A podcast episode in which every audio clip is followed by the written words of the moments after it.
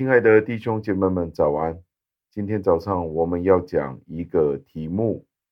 是关于慷慨的。首先问你一个问题：你觉得你自己是不是一个慷慨的人呢？如果要你为自己打一个分数，由一到五分，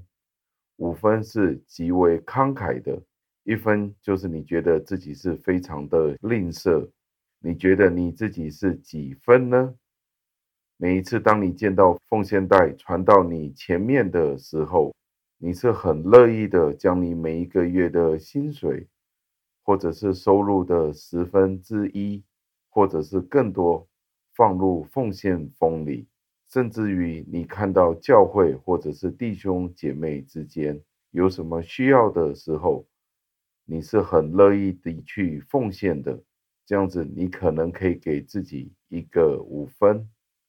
相反地，每一次当奉献袋传过来的时候，你明明是相信上帝的，你也知道有这个义务、有这个责任去奉献，你却是每一次当奉献袋传过来的时候，你便十分不好意思地将奉献袋传到你的隔壁，一毛不拔地，不会为了教会。所需要而应尽的责任去奉献，那这有可能你会给自己一分或者是两分。那试问你自己，你今天会给你自己的分数是几分呢？让我们带着这个问题进入我们今天的题目里面。今天的题目是值得称赞的慷慨。经文出自于诗篇一百一十二篇的第九节。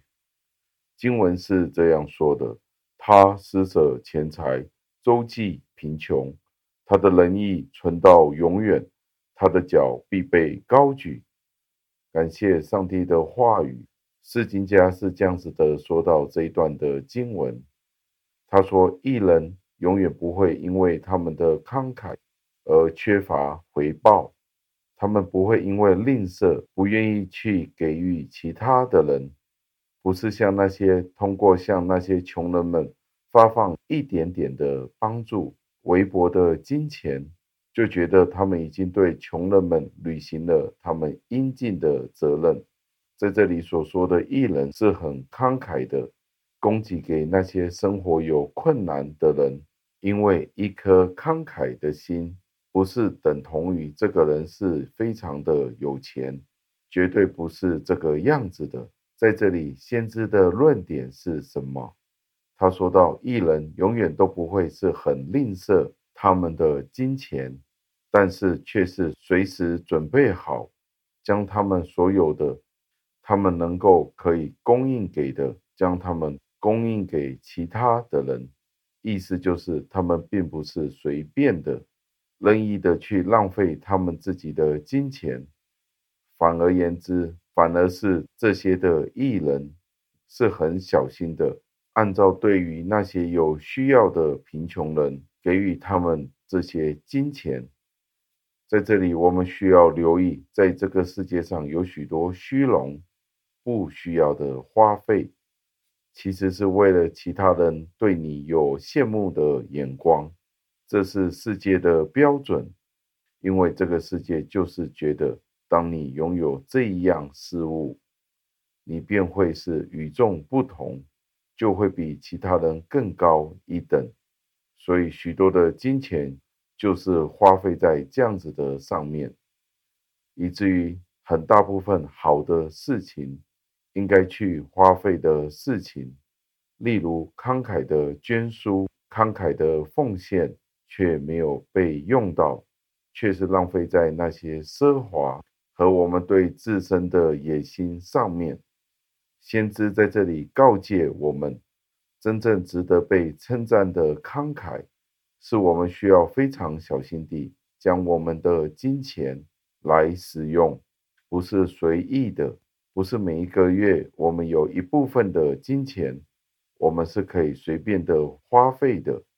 而是非常小心地应用在正确的事情上面。而这一段经文，就是被保罗在哥林多后书九章是引用过的。保罗说道：“上帝将钱财充充足足的给过了我们，